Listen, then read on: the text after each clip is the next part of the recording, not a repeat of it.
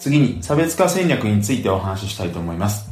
差別化戦略というのは自社の製品を差別化して業界の中でもユニークだと見られる何かを想像することによって競争優位を築く戦略です。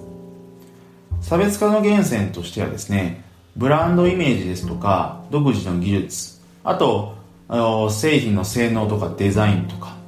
顧客サービスとか販売チャンネルなどさ、まあ、様々なものが挙げられるわけですが、いずれも顧客に価値として認識されて、競合が簡単に模倣できないものである必要があります。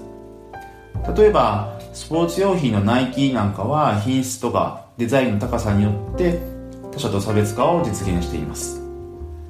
で、えー、ユニークな価値を提供するために通常よりもコストがかかったりですとか、得意性をアピールするがゆえに一部の熱狂的なファンを獲得できても一方で大衆の支持を得られない、まあ、そんなリスクがあったりもします、まあ、このリスクとベネフィット、まあ、この双方のバランスを鑑みてですね自社がま誰の何に対するニーズに対して、まあ、どんな価値で差別化をするのかっていうところをですね、えー、しっかりと考えることが大切です。